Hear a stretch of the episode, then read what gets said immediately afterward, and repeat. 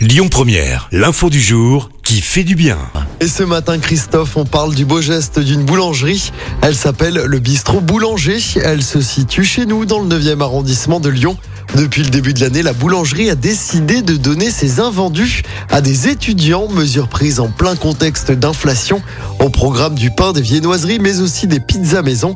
Tout est parti d'un constat de la gérante. J'ai vu un reportage qui m'a choqué. On voyait une file d'attente d'étudiants qui attendaient de la nourriture. Une file très impressionnante. J'avais honte de me dire que moi, j'allais jeter de la nourriture qui n'était pas vendue. La gérante avait déjà pour habitude de donner le surplus à ses employés et ses clients en difficulté.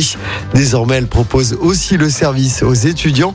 Il suffit alors de dire que l'on vient pour les invendus et elle remplit le sac. Elle espère désormais que d'autres boulangers auront la même idée.